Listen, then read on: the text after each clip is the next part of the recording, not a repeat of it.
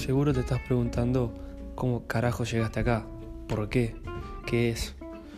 Haciendo la corta, somos tres amigos, Facundo, Iván y quien les habla, que decidimos empezar este espacio para hablar de lo que sea. Historias, anécdotas, experiencias, ideas, cualquier cosa, algunas polémicas y con conocimiento y otras con mucha venta de humo. Lo vamos a grabar cada una o dos semanas, algunas en formato de entrevista y otras entre nosotros tres. Yo te aseguro que la vas a pasar bien.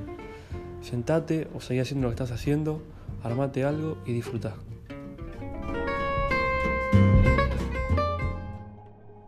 ...15.43 de la tarde, sábado 14 de noviembre, otro nuevo episodio de Esporaix. Bienvenidos, Facundo García a la mesa y Tomás Giromini. Hola, ¿qué tal? Muy buenas. ¿Cómo andan? ¿Todo bien? ¿Todo bien? ¿Ustedes cómo andan? Todo tranquilo, hemos comido. Hemos comido muy bien. Muy bien, estoy muy lleno. ¿De dónde comimos? No sé ni dónde pedimos. La fruta. Buena parrilla, barata económica, sándwich con diola 2.20. Metimos el chivo. Siempre hay que meter chivo. Ya, ya le tiramos a García. Bien. Le tiramos a todos Le tiramos a todos lados. lados. Le tiramos a todos lados, no llegó nunca nada. Cero. Temporada 2. Temporada 2 viene con todo. Recargada. Por comer con unos sándwiches, ¿no? Alito, una coca. Almuerzo. Algo. Che, bueno, nada, eh, tarde lluviosa, tarde media mística. Me gusta haber traído a la mesa a un gran amigo de la infancia. Hoy lo decía, boludo, y hace 15 años que lo conozco a este chabón. Me siento un viejo de mierda, porque 15 años es como un montón. Eh, la vida nos unió, nos llevó a un mismo colegio en un mismo momento. Teníamos 10 años, los dos caíamos, éramos como los nuevitos en el colegio. Yo creo que eso fue algo que, que- nos unió mucho porque teníamos que pasar ese momento de entrar a nuevos grupos, a nuevos círculos, un colegio. En la mesa hoy tengo a alguien que me acompañó mucho en una práctica como el surf y el body y también tengo una gran anécdota que gracias a él lo terminé dejando. me llevó un día a Playa Grande, un día de olas, pero enormes, dos metros y medio, una locura. Era Hawái. Era Hawái. No, yo hacía body, él hacía surf, pero él me decía, no, no, nos tenemos que tirar de las colleras, no sé qué, vení conmigo. Bueno, fui atrás de él, nos tiramos, él me bancaba, yo tengo un cagón. Nos tiramos, bueno, él pa, pa, pa, empieza a remar, de repente silbatazo del guardavida. ¿Qué cobra? ¿Qué cobra? Le digo, ¿qué cobra? Me doy vuelta a mirarlo. Bueno, mirar, tenía una ola acá, arriba, arriba. Chao, hasta la orilla. Dije, chao, no Acá me que nunca más este deporte de mierda. Y ese día de hoy que no lo hice nunca más, me encantaría volver a, a subir una tabla en algún formato, pero bienvenido Julio Vega a la mesa. Gracias, gracias. Bienvenido, bienvenido. Eh, bueno, qué divertida esa anécdota, no me la acordaba, boludo. Qué gracioso, que íbamos dos plagas, boludo. Y cómo nos costó entrar al colegio. Fue muy, fue muy divertido esa época de nuestra vida. Estaba, cuando estábamos en el café, recién me vino a la mente, eh, que se escuchaba hablar de, de lo que pasó en el colegio. Tienen una, una amistad muy linda igual ustedes dos. Cuando, cuando entramos al colegio, Sí. éramos los dos nuevos en el Einstein, que los dos de otro tipo de colegio, no queríamos estar ahí, los dos rebeldes. Y vos sabías la historia que tu papá le decía a mi vieja, nosotros estábamos todo el día juntos. Nos iban a buscar tarde encima porque éramos los últimos que nos iban a buscar y nos hacíamos amigos en la sala de espera. En la hora Por- 11. En la hora 11, porque estábamos en, distintas- en distintos cursos. Y el viejo de él le decía a mi vieja que no quería que nosotros nos juntemos porque no nos íbamos a integrar nunca en el colegio. no lo sabía, neta, No sabía. Sí, boludo.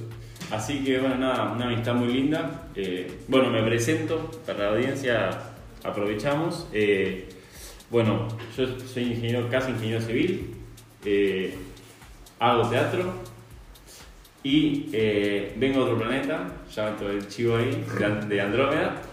Eh, hago hipnosis, hipnotizo gente, así que quizás los hipnotice hoy.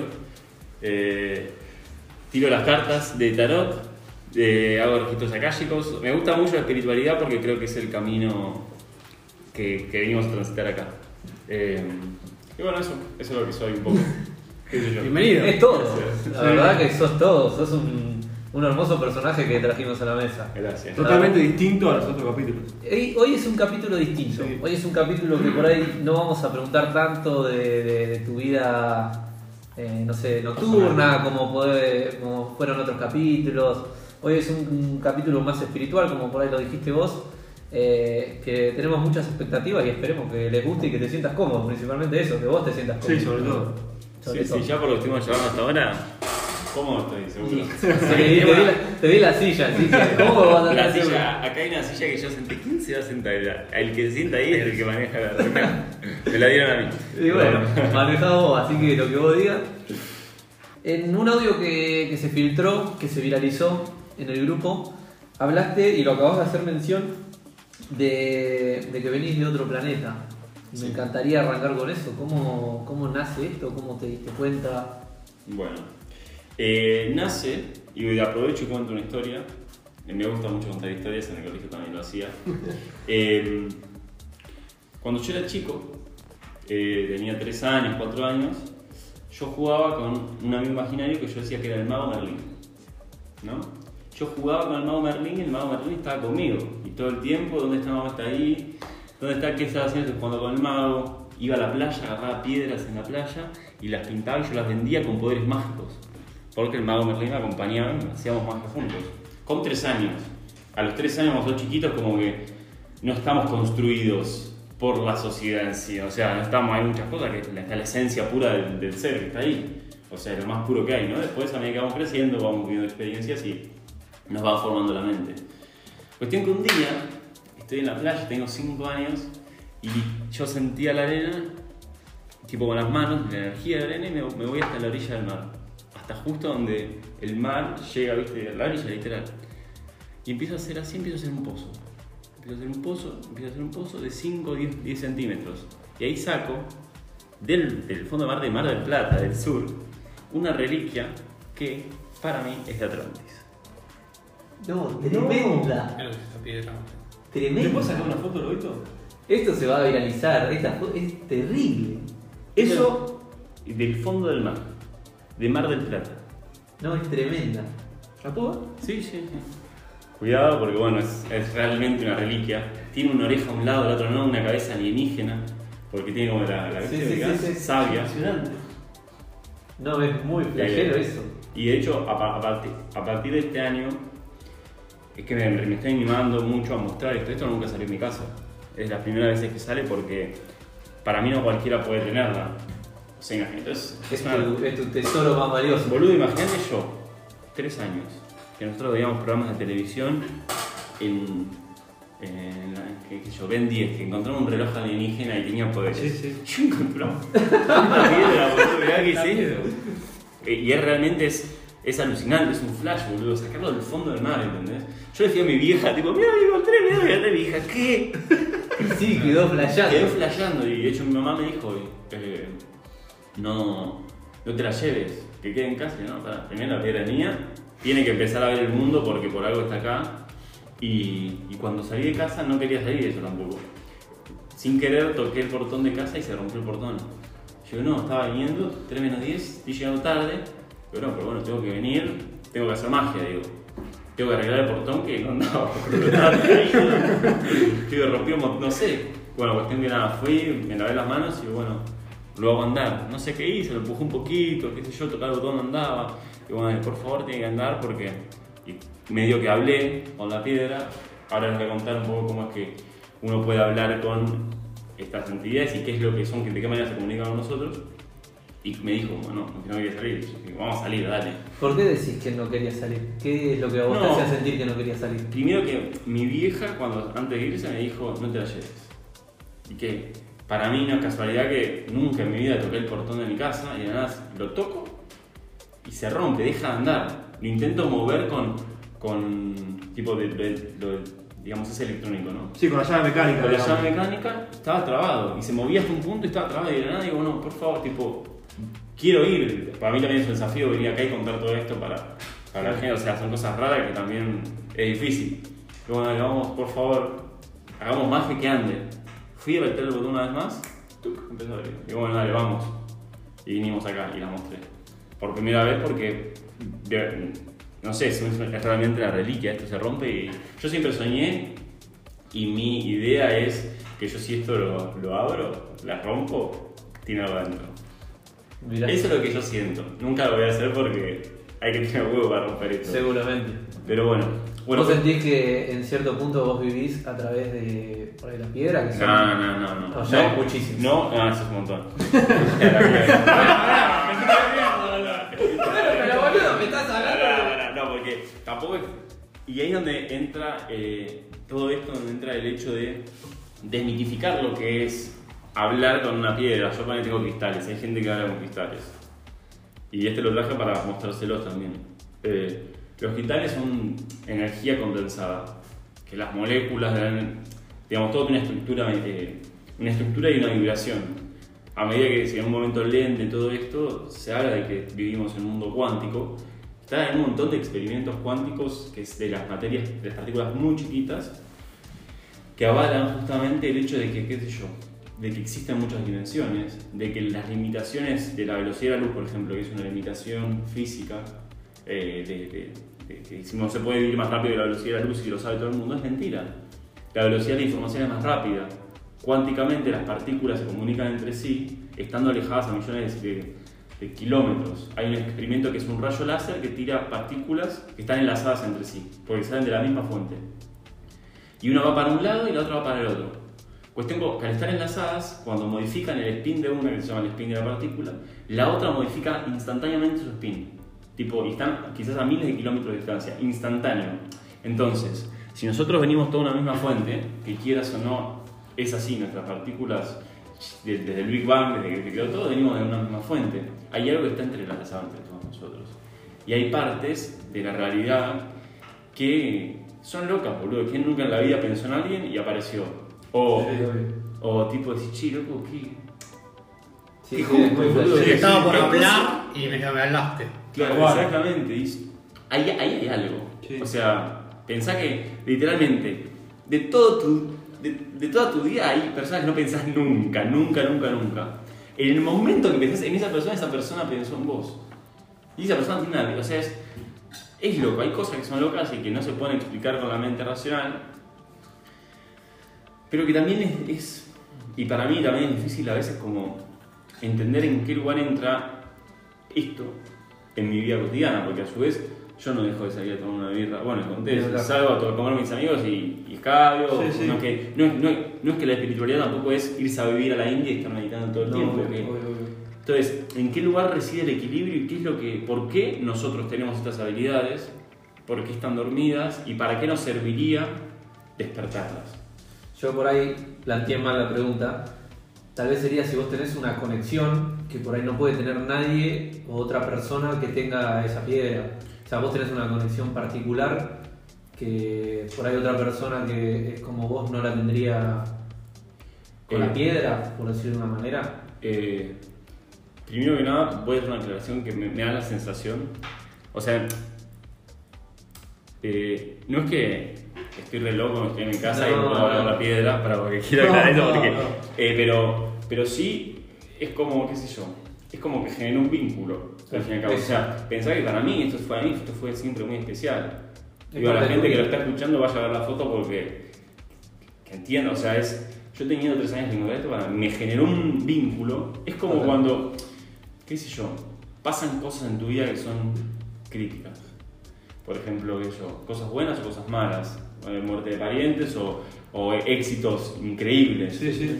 Te queda una, una resaca emocional. Pensás en ese momento y o te genera emociones. Esto para mí, y eso te, te lleva a ese vínculo. Sí. Pensás en, en alguien que querés y tenés un vínculo con esa persona y te genera una emoción. Y quieras o no, estás en contacto con esa persona, por algo después te habla por celular. Bueno, lo mismo. Yo con esto tengo una conexión, porque ahora ustedes tres la van a tener también. Porque algo, Sí, sí, sí. ¿me explico? Quizás la, la investigan más como un amigo. A un amigo lo investiga. Hay amigos con, con el gordo, que yo le digo gordo, algunos le dicen lobo, otros Silvi. Eh, yo tengo un vínculo con él que nos separa, la vida nos separa un poco. Pero no quiere decir que cada tanto Sí, sí, vaya él. Yo con otro amigo quizás tengo contacto todo el tiempo. Y es un poco lo que, lo que pasa con, eh, con, estas, con, estas, con estos vínculos en realidad. Yo hablo de la piedra porque es algo que es extremadamente, eh, o sea, es muy loco tener esto. Para mí es muy loco porque yo sentí que, que de verdad yo digo, pará, me, mandaron un mensaje. Sí, seguramente a pesar de que tenías tres años, eh, lo pensás y te lo acordás como si lo estuvieras viviendo ahora. Claro, una vez hice un, me, me hice una hipnosis a mí mismo para hacer una regresión, regresiones o a vidas pasadas o experiencias críticas de nuestra vida, que hoy en día, y ahí es donde empieza a jugar el por qué estamos acá y qué es la experiencia de vida en la Tierra. Digamos, eh, a mí pasaron cosas en mi vida que me fueron moldeando a, te- a tener tendencias de comportamiento. Que cuestión, cuestión quizás está más psicológicas y filosóficas y demás. Pero, qué sé yo, eh, te pasa algo muy crítico en, en- tu casa y te genera, qué sé yo, por ejemplo, si imagínate tu hija es una persona distante emocionalmente, o tu viejo, ¿no? Eso te va a generar a vos una manera de comportarte frente a las relaciones que tenés. Quizás con tu... Y hay gente que lo ve con amigos, y hay gente que lo ve con novias, y hay gente que lo ve con animales. Sí, sí. Quizás necesitas un, un animal todo el tiempo. Entonces, ese comportamiento no es propio, está construido. ¿Por qué? Porque apareció a partir de una experiencia que tuviste acá. Entonces, muchas veces a través de estas distintas terapias, que hay un montón, y desde espirituales hasta no, o sea, desde un psicólogo hasta una regresión a una vida pasada. Son distintas maneras de trabajar y cada uno tiene su manera y hay que respetarla, ¿no? Porque no a todos les sirve hacer una hipnosis y no a todos les sirve al psicólogo. Porque un montón de al psicólogo y, y nada. Entonces, es ir a ese lugar y entender lo que pasó y empezar a trabajar, empezar a, por un lado, nuestra mente, volver a, a, a construirla, volver a armar una autopista de pensamientos hacia un lugar mejor y empezar a, a reconocer, bueno, para yo, no es que mi novia eh, es distante conmigo, yo lo siento así porque estoy proyectando lo que me pasó con mi papá. Entonces, yo tengo esa emoción de mi papá porque si no, no me puedo tener nunca una relación sana. Claro. ¿Me explico? Y eso pasa, insisto, con amigos, con Todo, con sí, sí. todo. Em, entonces, em, ¿a, a qué, qué, qué- ¿A dónde mierda estaba yendo, no? ¿A dónde mierda estaba yendo? Si vamos a la siguiente. La verdad que yo ni yo sé. Eso es lo rico que tiene este Este programa. programa es hermoso, boludo. Me dejaste en blanco a mí también. Eh, Bueno, sigo con la pregunta inicial del principio, ¿por qué soy otro planeta? Y vamos contando las distintas etapas de mi vida. Bien, donde quieras. me parece perfecto. Manejalo como quieras. Con la silla, Tenés ¿no? la silla, olvídate. Bueno, cuestión que yo juego en el amigo imaginario Merlín, a medida que crezco, obviamente me separo de, de- o sea, de, de un momento a otro lo dejo de ver, yo no me acuerdo en qué momento particular, ya me acordé de lo que iba a decir, pero bueno, vamos a ir. Eh, cuando hice la regresión, y bueno, voy a volver a lo anterior, cuando hice la regresión y fui al momento cuando encontré esto, yo en esa eh, en ese recuerdo que vi, yo sentí eh, que, que estaba por agarrar la piedra y que venían del mar tres seres que eran como seres azul, ah, de azules, como altos, con pelo largo, como yo te dije, es Atlantes, frente a Atlantis. Por eso cuando la saqué dijo, para mí es Atlantis. Y, y esos son recuerdos que yo no, no tengo recuerdo claro hoy, pero en ese momento fue como muy claro toda la sensación. Y ahí lo que iba con el, el hecho de la- del, del, del recuerdo emocional de lo que te generan las- los momentos. Y que lo que vos pens- lo que pensamos sigue siendo real. Tipo, cuando vos estás en, en un lugar y de nada tenés una intuición, eh, es un pensamiento, eso aparece a través del pensamiento, pero no deja de ser real. Nosotros pensamos que lo que pensamos no es real, que lo único que es real es lo que pasa, pero a su vez los sueños son reales. Si no estamos limitando nuestra vida a dos tercios del día, tipo que un tercio del día no vivís, no es real lo que te pasa dentro tuyo. Entonces, hay gente incluso que trabaja a través de los sueños, que trabaja sus traumas a través del sueño, genera una, una conciencia a través de- de- del dormir que le permite seguir trascendiendo su persona y aprendiendo de sí mismo, porque estamos acá para reconocernos y recordar eh, a través del sueño.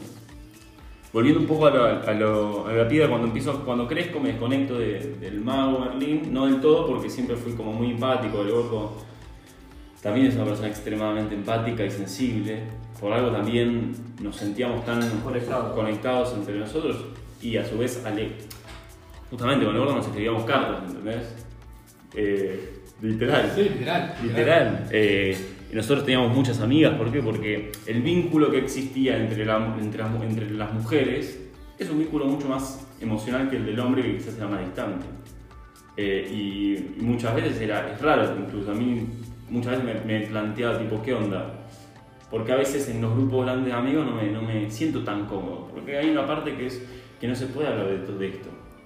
O no puedo ir y decirle a un amigo, che, o, o sí, pero no en el grupo en general, che, me Claro. siento con, con, con 10 amigos, che, boludo, me siento mal, ¿qué te pasa?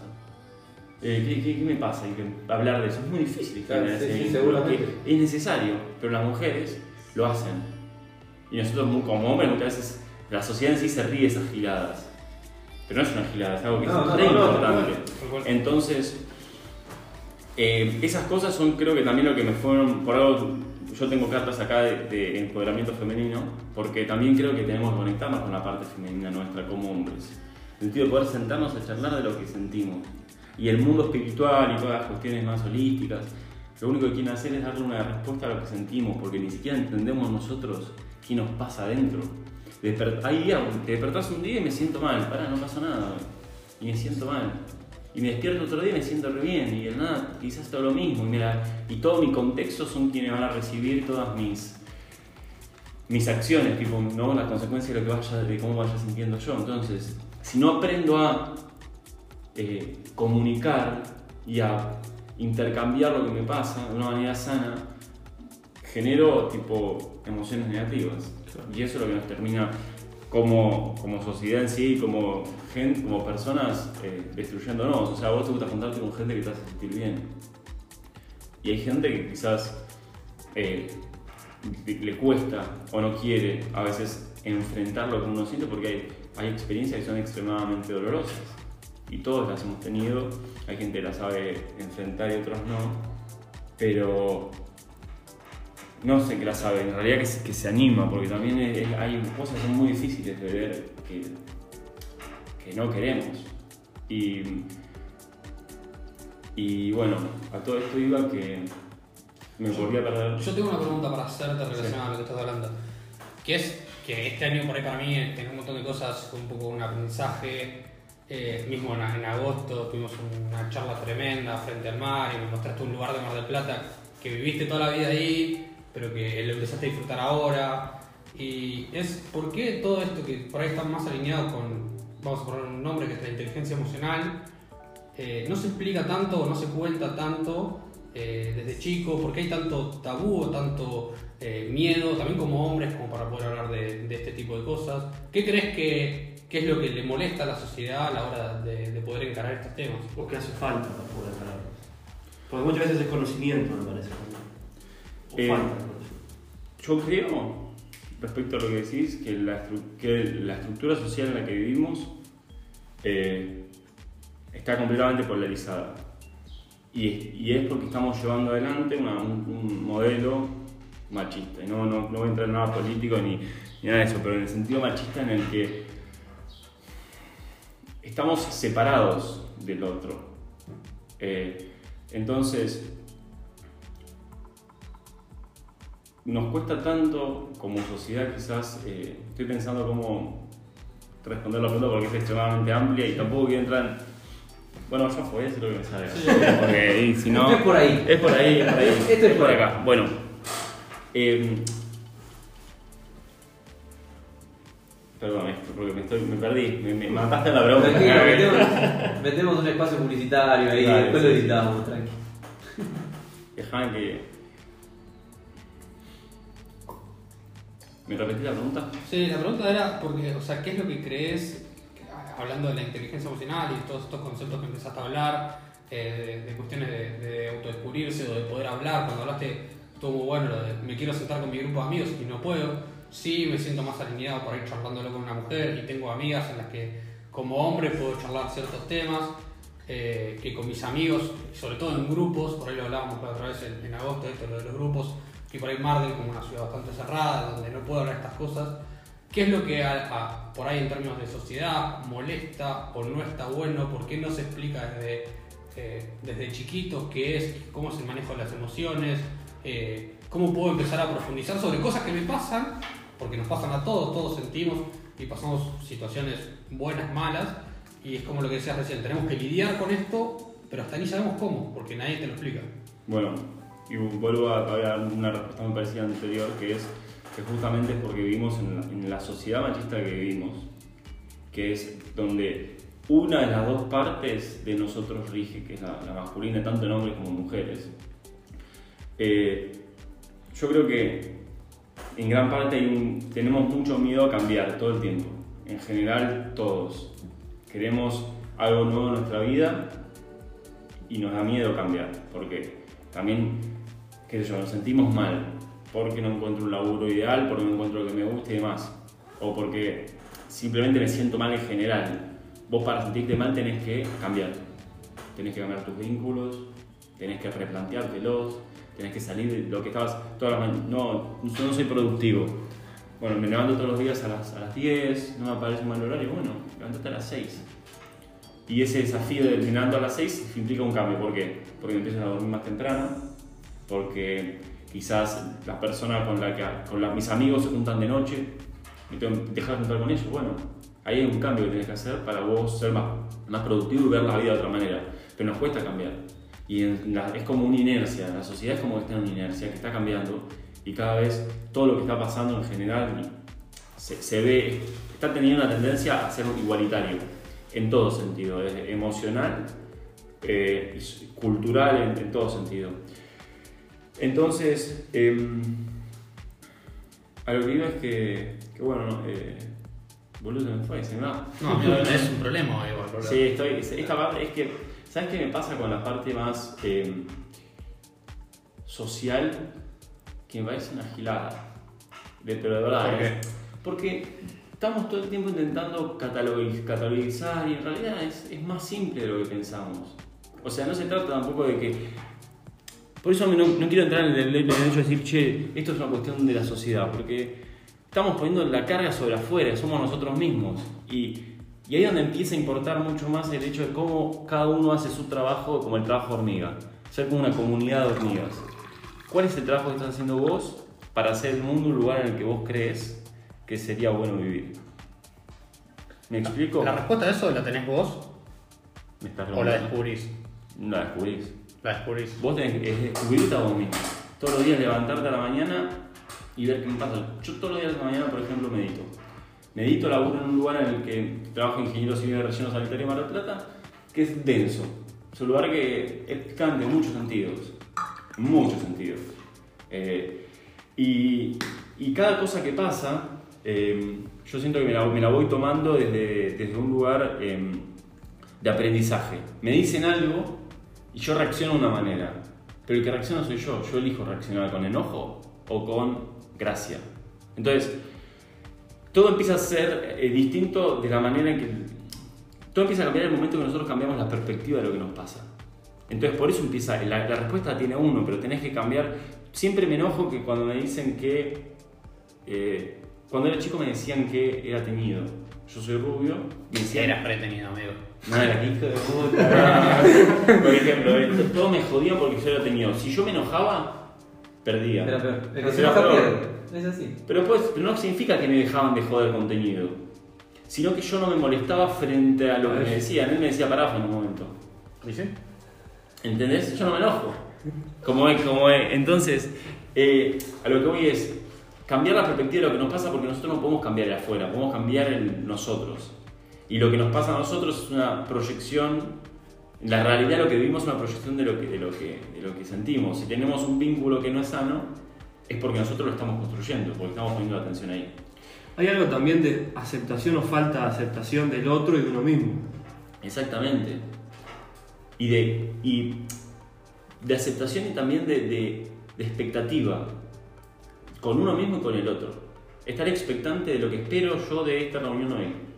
Si yo estoy expectante, ponele, cuando espero dar una buena respuesta a una pregunta, me trago. No se dieron cuenta. Pasó cuatro veces. Pasó cuatro veces. ¿Por qué? Porque pienso, es una pregunta que está catalogizada como algo bien o mal, está, tiene tanto inconsciente colectivo esa pregunta, que yo digo, para, ¿estoy respondiendo bien o estoy respondiendo mal?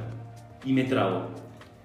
Entonces, me pongo expectativas sobre lo que pasa y sobre mí, pero ahora, por ejemplo, no estoy poniendo ninguna expectativa sobre nada, y ahí es donde reside el vivir en el presente, que insisto, no es ser un budista, estar en el presente y me chupa todo un huevo, sino permitirse fluir con lo que pasa. Y las respuestas ahí es cuando empiezan a fluir y cuando de la nada la conversación se da, ustedes me preguntan y demás. eh, pero tenemos mucha expectativa con nosotros mismos, insisto, y todo eso se genera desde que somos chicos. Eh, expectativas sobre qué voy a, qué voy, voy a estudiar. Y la expectativa puede ser mala o buena. Eh, yo voy a ser ingeniero. La expectativa de mi familia porque iba a ser ingeniero. Y a su vez, en el medio del camino, yo me descubrí esto espiritual y digo, uff, que me fui seis meses a Portugal a estudiar eh, ingeniería, pero en, el- en el- mi viaje fue completamente espiritual. ¿Por qué? Porque necesitaba encontrar un equilibrio entre todo esto. Por- porque vivimos en el mundo tan blanco-negro, volviendo a tu pregunta, eh, en un mundo tan blanco-negro que no se puede ser dos cosas al mismo tiempo. Pero sí, si somos todo todo el tiempo.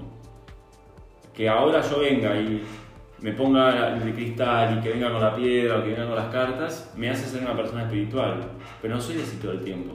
Ya les dije, ayer me junté en el Rey de Calzones y tomé cinco champán y terminé en una. León. Sí, sí. Y no, de- y no dejo de ser una persona que está buscando mi camino. Y mi camino yo lo busco a través de, de mis experiencias, que es esto por lo que empezamos a hablar, el cristal, las piedras y demás. Che, Juli, ¿y cómo, cómo haces o cómo hiciste durante tu vida en lidiar en lo que por ahí opinen la gente de, de tus experiencias, de tus creencias? Bueno, estuve mucho tiempo sin poder hablar de todo esto. Porque además hay cosas que son picantes, que de ver a alguien y, y saber lo que le pasa. Todo lo que pasa. No, no, no todo, no es que tipo viene y me dicen todo lo Sí. Yo que te entiendo, ¿viste? Y quizás veo, y a quién no le ha pasado, que ves que una persona se. se, hace- se- tipo de afuera siempre es más fácil ver, ¿no? Y se ve con- por algo cuando te da una opinión de afuera, es- Lo ves distinto. lo ves distinto. Entonces, muchas veces eh, nunca supe cómo primero hablarlo, porque yo no lo aceptaba. Lo primero que voy a hacer es aceptarlo yo mismo. Pero estuve mucho tiempo sin poder, sin poder contar, qué sé yo, que a veces estoy en lugares y, y veo sombras, poner. Que las sombras es una manera de ver algo que está pasando en ese lugar. O que de nada estoy en un lugar y me siento con gente muy incómodo, muy incómodo.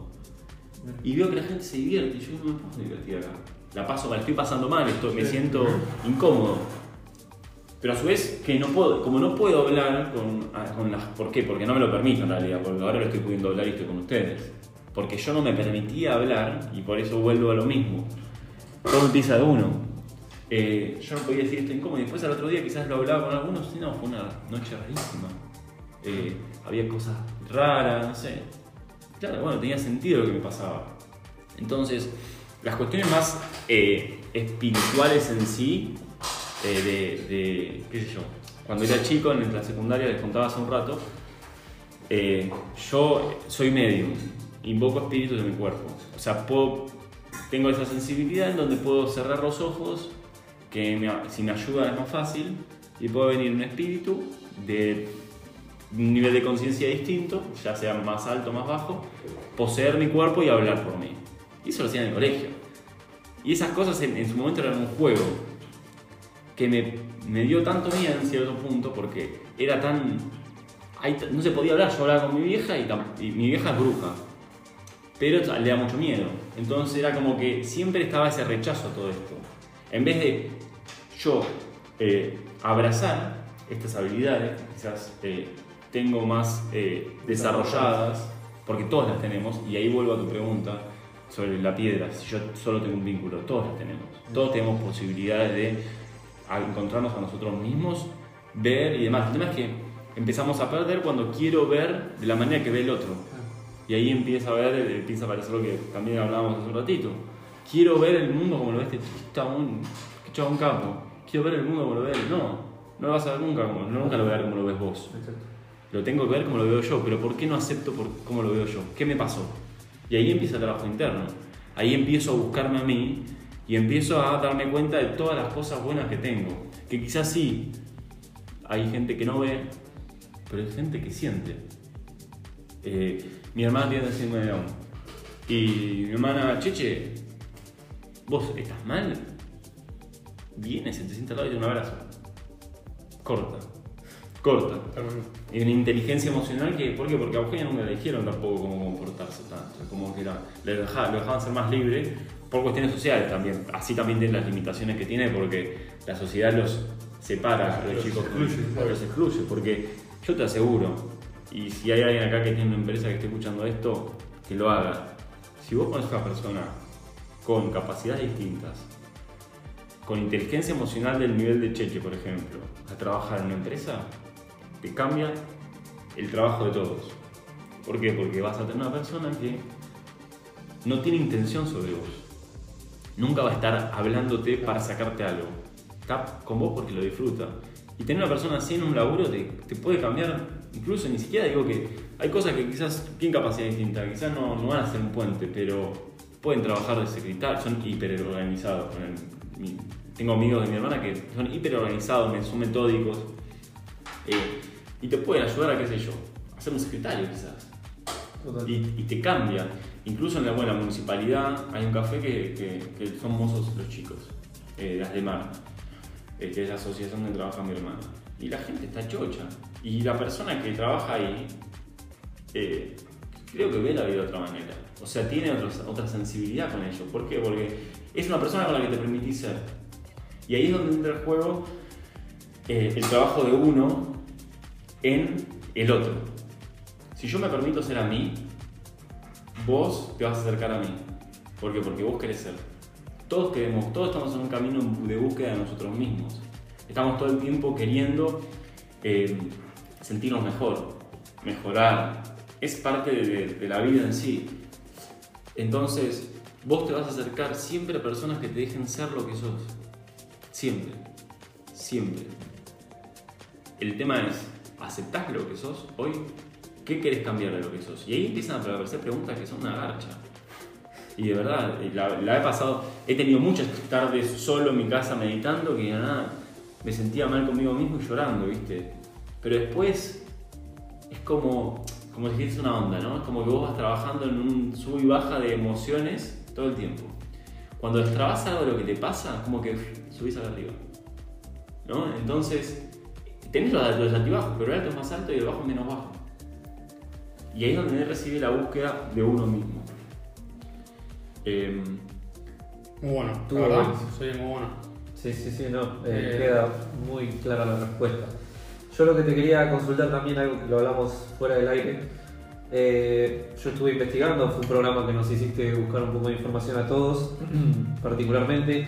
Yo lo que encontré es que, bueno, esto que te decía, de los pleyadianos, y me gustaría que nos cuentes un poquito eso, yo lo que busqué, ya que busqué voy a chapear un poquito, eh, que proceden de las siete estrellas, son seres, son seres superiores.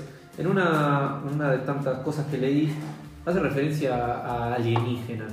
Yo no sé si están así, decime vos si están así, y, y de qué, no sé tampoco cómo titularlos, si son una religión o una tribu, o qué sería, y cuál serías vos, ¿no? ¿Cómo Bueno. te calificás? ahí deviene de que yo soy Andrómeda.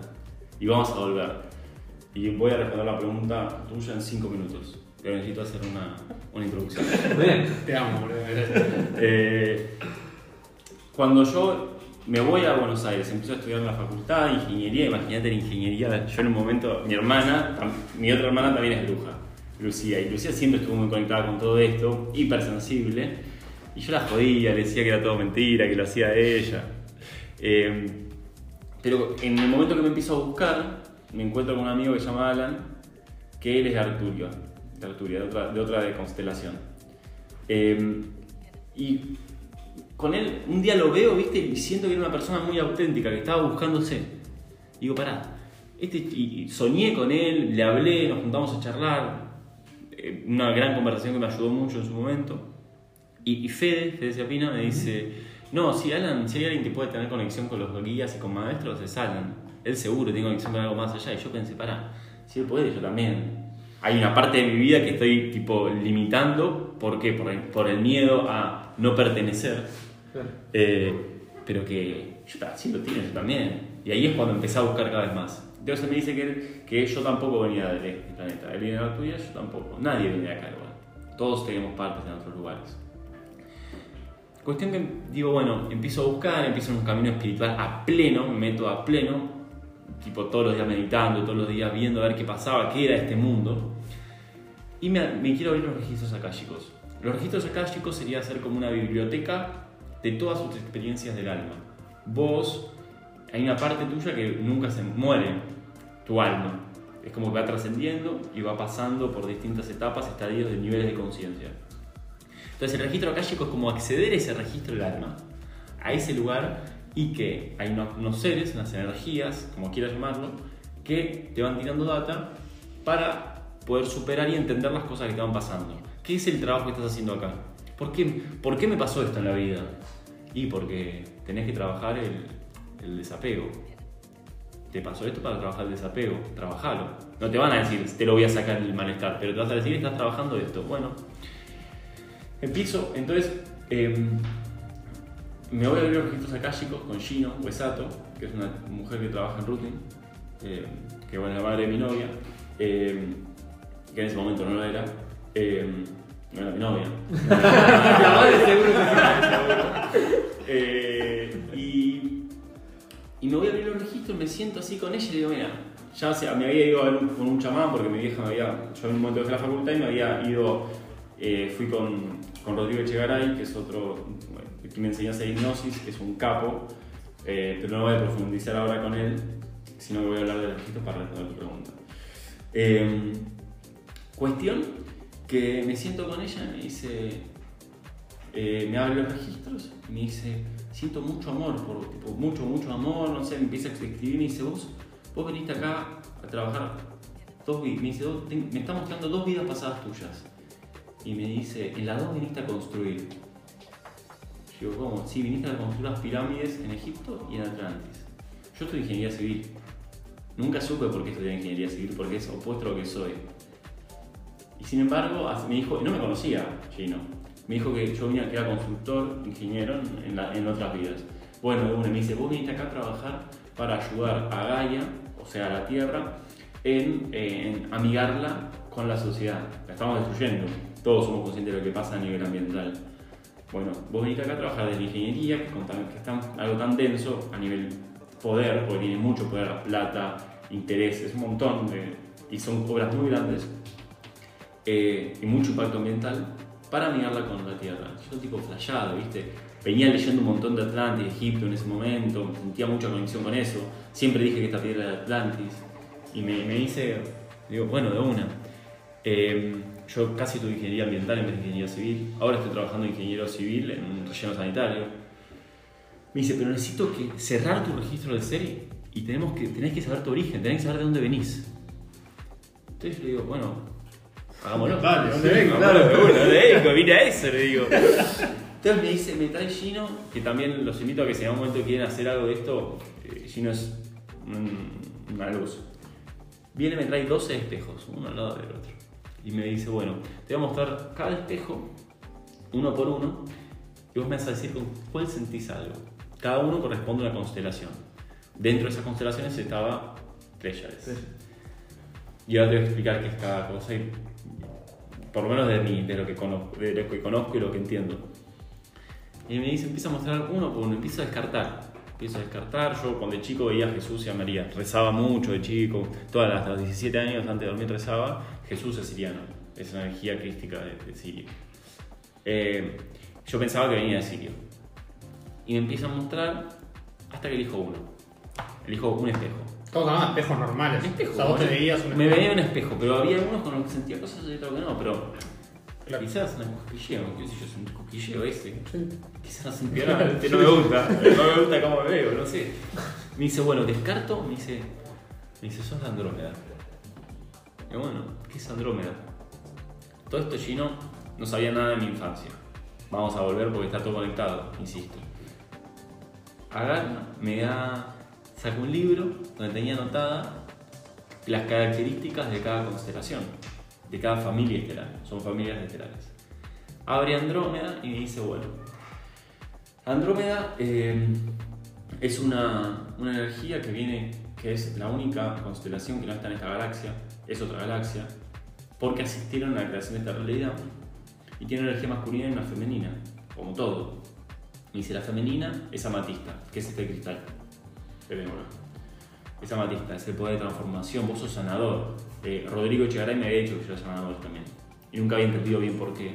Y, y voy a meter una historia en el medio. Cuando estaba, en un momento mi papá estaba mal de la rodilla, qué sé yo, una operación muy boluda que se terminó infectando la rodilla. Y estuvo como dos semanas. ¿Te pasó? Me pasó con el tobillo ahora tres meses.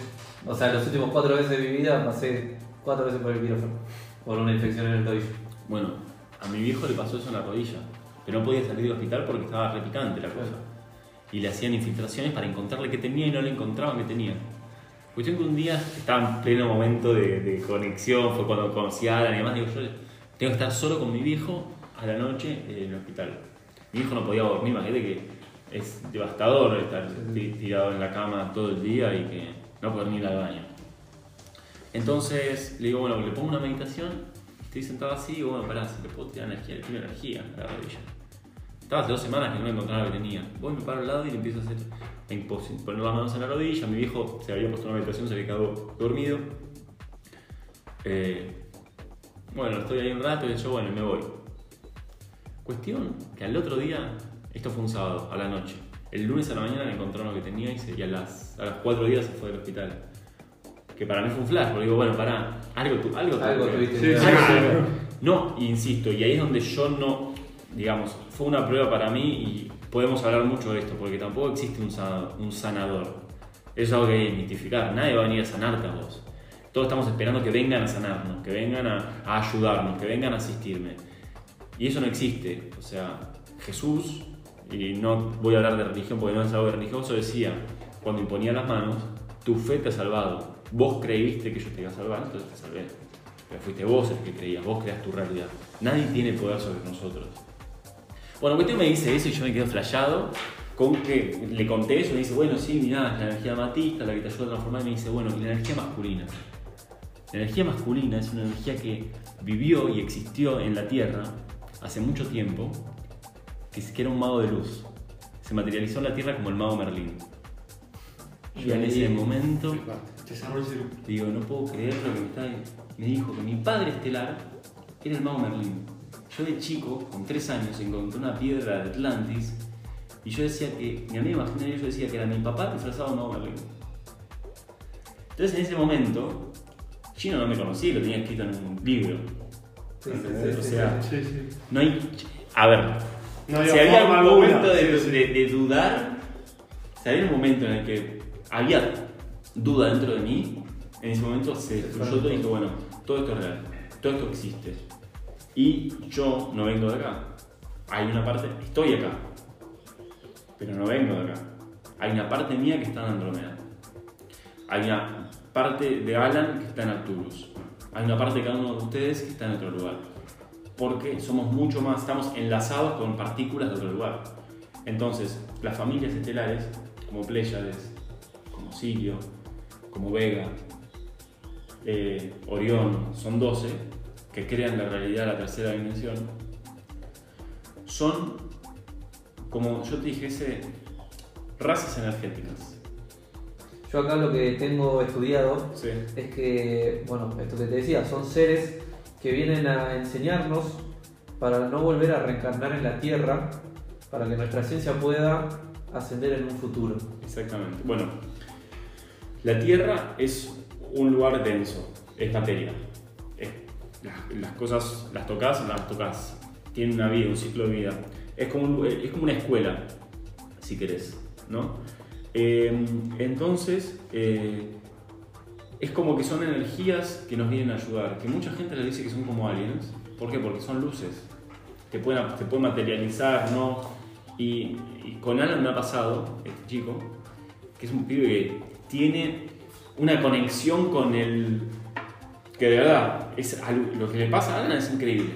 Es increíble y cuando estás con alguien así es como que te transmite parte de lo que él ¿no? Y de las primeras veces que estaba con él me dice, mira el cielo. Mira el cielo, me dice, te están saludando. Y veo una luz que está así y empieza a tirar. Tuc, tuc, tuc. Y desaparece. Como si fuese una estrella fugaz. Siempre que estoy con Alan, me dice, mira al cielo. Y miro al cielo y veo estrellas fugaces. Veo cosas que se mueven y desaparecen. que son seres de luz, o sea, son, no- nos muestran, yo lo veo porque estoy quizás con Alan, solo a veces lo veo, a veces no, depende en qué lugar estoy y la atención que le presto a eso, ¿no? Porque también es donde llevamos la atención, a donde va nuestra energía. Pero, digamos, lo que me interesa que dejar en claro es que nada de esto es, no es que es, es sacarnos la idea de lo que nos dijeron que son los alienígenas, es sacarnos la idea de lo que nos dijeron que es un espíritu y de lo que nos dijeron que es hasta la religión, vos mismo dijiste las sectas, todas esas son eh, estructuras que se hacen para generar poder. De una manera u otra, la religión tiene mucho poder, las sectas tienen poder. En realidad, nada de eso es necesario eh, ni es necesario para poder conectarte con Jesús ser católico. Que quizás Jesús viene y, te pueda la energía, porque al fin y al energía, puede estar materializada en un perro y que te dé el amor que te da Sí, sí. que otra persona de una planta o una persona o lo que fuere. Entonces, estas son, son como razas energéticas, es como que están ahí y los que nos hacen es. Eh, se caracteriza por el amor consciente. A- an- eh, Andrómeda se caracteriza por enseñar valor y coraje y es el despertador de durmientes. Viene acá a la Tierra a decirle a la gente que no sabe de esto, che, vamos a despertar, estás viviendo una experiencia en la Tierra, es hora de activar lo que pasa alrededor de nosotros, empezar a usar tus poderes, empezar a vivir lo que tenés que vivir, o sea, con conciencia y no le escapes más. Vamos a salir de la Tierra, ¿por qué? Porque estamos acá para trascender. La realidad es que la Tierra, a ver, es un lugar que no está bueno. Es un garrón, boludo. es, es- es un garrón. Pero hay parte, parte del aprendizaje es poder ponerle, si le ponemos alegría y logramos todos, como sociedad, aprender a divertirnos, más allá de todo, es cuando realmente vamos a poder trascender. Porque es cuando justamente la perspectiva de lo que pasa lo ves de otro lugar. Y si lo ves con risa no hay nada mejor porque a todos nos gusta divertirnos. Justamente ahora estamos dando con Gino un taller de registros akáshicos. Y vimos una clase de los 12 arquetipos. De 12. Los arquetipos son como, son como estructuras de comportamiento, digamos, como personalidades, ¿no? Son distintas, digamos, está el huérfano, por ejemplo, que es eso que eh, cuando un nene, lo- la mamá se va, que se pone a llorar, que todos nos hemos sentido que nos abandonan, cuando por primera vez, que es algo que todos hemos Todos sí, sí, todos sí, pasamos, bueno, pasamos por el huérfano y vamos trascendiendo y vamos viviendo, experimentando todos los arquetipos. Está el destructor, el tipo, mando toda la mierda, no quiero más esto, destruyo todo y después veo. Son como tendencias de comportamientos, todos los hemos tenido y la, vamos viviendo. Las últimas cuatro, y el último en particular, son los más, eh, los más eh, conscientes, evolucionados a nivel conciencia, que son el gobernante, que tiene poder, pero lo usa de manera para, para el otro, no para uno. El mago, que materializa, que crea la realidad para el otro, no para el uno. O sea, no para uno en el sentido de que no por mi propio bien, sino por el bien mayor. Está el, el sabio, que usa lo mismo, usa su sabiduría para el bien. Y por último, que el más eh, importante de todos y el que nos hace trascender es el bufón, el que se ríe de la vida. Porque al fin y al cabo esto es un juego y vinimos acá a jugarlo. Pero en un partido de fútbol hay momentos que te enojas. Pero quizás ese enojo te hace meter un gol. ¿No? Nos llevaste al- a mi terreno de juego, a donde siendo perfecto. Pero Está perfecto, sí, Y total. la, la vida es así, entonces nos pasan cosas mal, la pasamos mal, pero no nos atemos a eso que nos pasó. Y si trascendámoslo y bueno, vamos a ver para dónde nos lleva. Porque quizás nosotros pensamos que. Yo pensaba en un momento, cuando empecé con este, nada me di cuenta que tenía poderes para poder materializar lo que sea, para poder eh, conectarme con, con ustedes y poder captar su atención eh, que los puedo, puedo hacer hipnosis y que me hace de manera, de manera sencilla, porque nadie me lo enseñó, pero lo hacía. En el viaje lo hice y digo, bueno, pará, tengo que ser un guía espiritual, ya está. Pero a su vez, el universo no me puso en ese lugar, me puso como ingeniero civil. Entonces yo tengo que ser ingeniero civil ahora. Pero si mi, mi mente, a ver, estaba buenísimo también el hecho de decir, uh, soy guía espiritual. es- Va, por lo menos es como, bueno, a mí me, me gusta hablar. me gusta exponerme, me parece que son ideas que están buenas, que generarían un cambio. Entonces quiero ir por ahí. Pero la vida hoy en día no me pone ahí. Entonces, ahí es donde empieza el juego con la mente. La mente quiere eso porque por el hecho de decir, tengo capacidades extremadamente buenas para hacer esto. Pero ahora no lo tengo que hacer. Entonces lo sabio lo inteligente, o sea, lo, lo sabio es decir, bueno, si no es el momento, Saber hay que. ¿Cómo, o sea, pero ¿cómo entendés o percibís internamente cuáles son tus momentos? Porque voy a como medio para meterme en Somos Routing.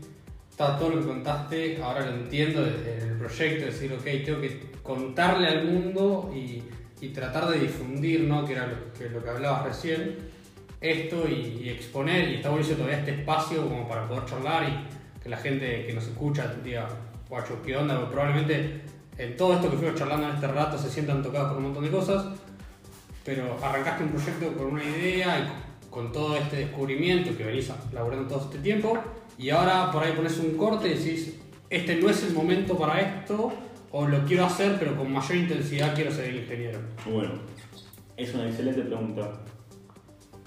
Porque. Perdón, tomé agua. No, está bien. Eh, es una excelente pregunta.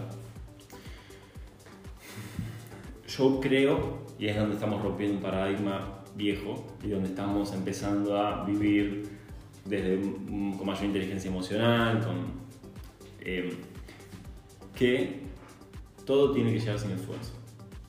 Siempre.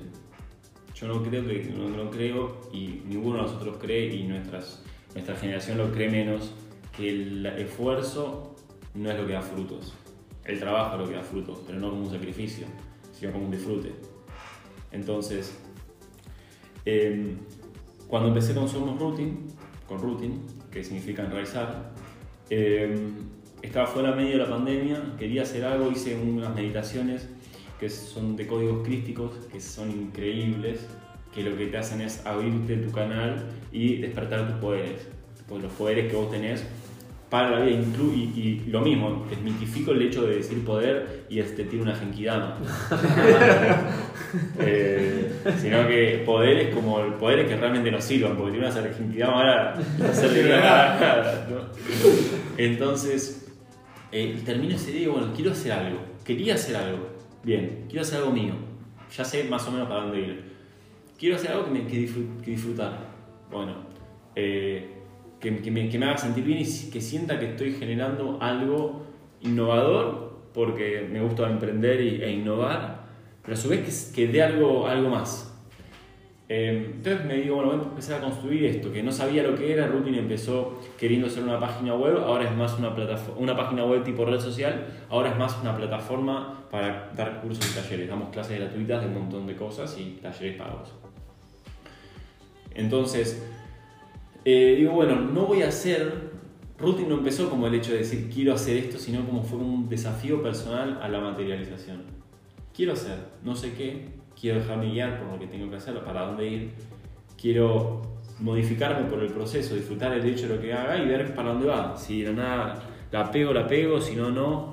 Y, y, y en el camino fue aprendiendo mucho. ¿Por qué? Porque tuve que aprender a valorarme, por ejemplo. Una de las cosas más difíciles que es, es darnos valor a nosotros mismos. Eh, trabajé con, una, con otra terapeuta que es Guadalupe Soto, que es una genia también, trabaja con cuencos y es un, un amor de persona.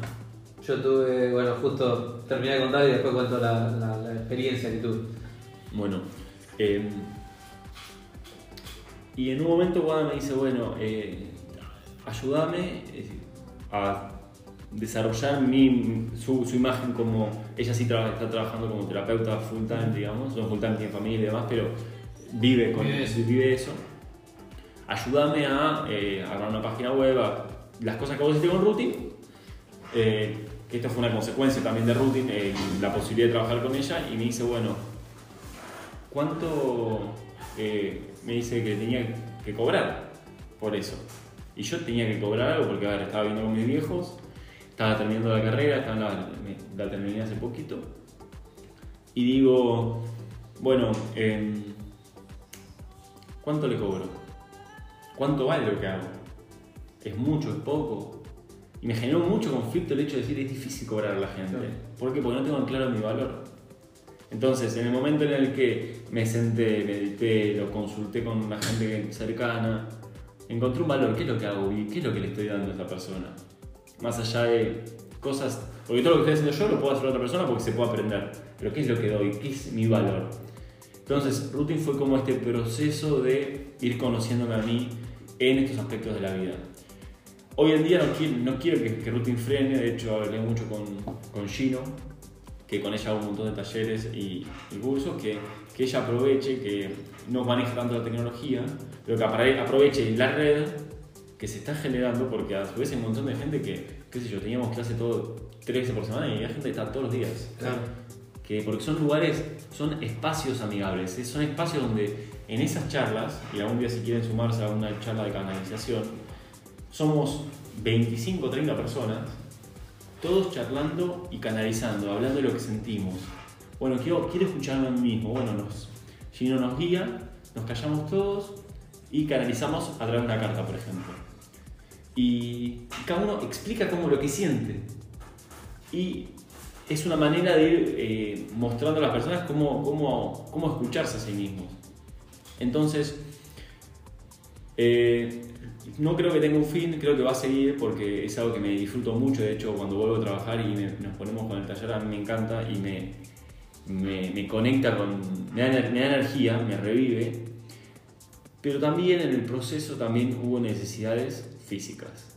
En el sentido de que no estaba, no estoy cómodo en mi casa porque viví ocho años en Buenos Aires, solo, pasar a vivir con mis viejos, con mi hermana. No es lo mismo, no puedo tener mi espacio, mi lugar, quiero invitar a alguien y que venga y que no pase nada. Entonces, digo, bueno, me quiero ir a vivir solo.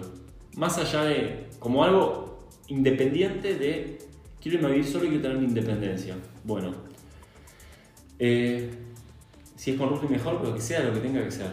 Que, me- que el universo me mande lo que tenga que ser para yo poderme vivir solo y que lo disfrute y que me haga aprender. Entonces un día me le- digo, un día se me vino a la mente hacer una bicicleta, encontré una bicicleta vieja en casa y me la, la- la pinté, la arreglé toda. Para tener independencia y no depender del. de- empecé por el auto, por no depender del auto de mi vieja. Estoy ahí andando en bici, eh, arreglando la bicicleta con mi primo, me llama mi tío. Mi tío que tiene Pilar, que es un empres- empresario. Levanto el teléfono y, me llama y dice, Juli, tengo un trabajo para vos. Digo, bueno, sí, es que me dice, eh, están cambiando la licitación de- del relleno sanitario de Mar del Plata. eh, es para trabajar de ingeniero civil en el relleno sanitario. Eh, yo me quería volver a vivir a Mar del Plata, era un laburo que, que estaba relacionado con la ingeniería ambiental, porque la basura es un tema muy crítico. Y de nada fue tan sencillo, ¿por qué? Porque ese día me llamó mi tío y a las dos semanas empecé a laburar. El día que, me, que terminé la última materia, que fue ingeniería ambiental, fue el día que yo entré a la obra. Cuando la vida entra en esa sincronía de que pasan cosas perfectas y empiezan a aparecer la sincronicidad de que todo empieza es porque tiene que ser. O sea, si mi, mi tío, que no tiene nada que ver con ingeniería, me llamó y me, me, Te ofreció me trabajo. ofreció ese laburo es porque tenía que ser. Era por ahí. Es por ahí. Era por ahí. Queremos agregar a, a que Rutin nació el primero de junio de 2020 a las 11.33 de la mañana. Sí. Me gusta, Bueno. me gusta que estás en el rol de tirar datos como Estoy- datos que a la Soy, gente. soy Miguel Simón de Sí, es sí, por sí, ahí. ¿Por qué estás haciendo. Hoy estás con el rol de tirar datos. Hoy estoy practicando. ¿Puedo volver un toque al tema del colegio? Me quedé, porque lo hablamos antes de grabar, que Ten cuidado. No, mentira. No, no, no, no, por ahí. eh, el hecho de comentaste lo de lo del medium, de invocar espíritus, ¿eh? Sí. Yo me quedé con eso en el colegio. Bueno. eh, ¿Cómo fue esa etapa? Porque no, no. Claro, ¿cómo te diste cuenta que podías invocar espíritus? ¿A eso va? O sea, claro, eh, no sé. Bueno, te cuento. ¿Cómo lo vivías? Realmente, ¿cómo lo vivías? Porque estás en el colegio, yo imagino que estoy en el colegio 15 años y, y era un boludo yo. O sea, no sé, no sé. como- No, igual lo seguí siendo. Pero más allá. Sí. Eh, bueno, Sin ánimos de spoilearte, con el correr de los minutos, este episodio se pone cada vez mejor. Ahora la decisión es tuya. Podés escuchar la parte 2 o ser un pan triste.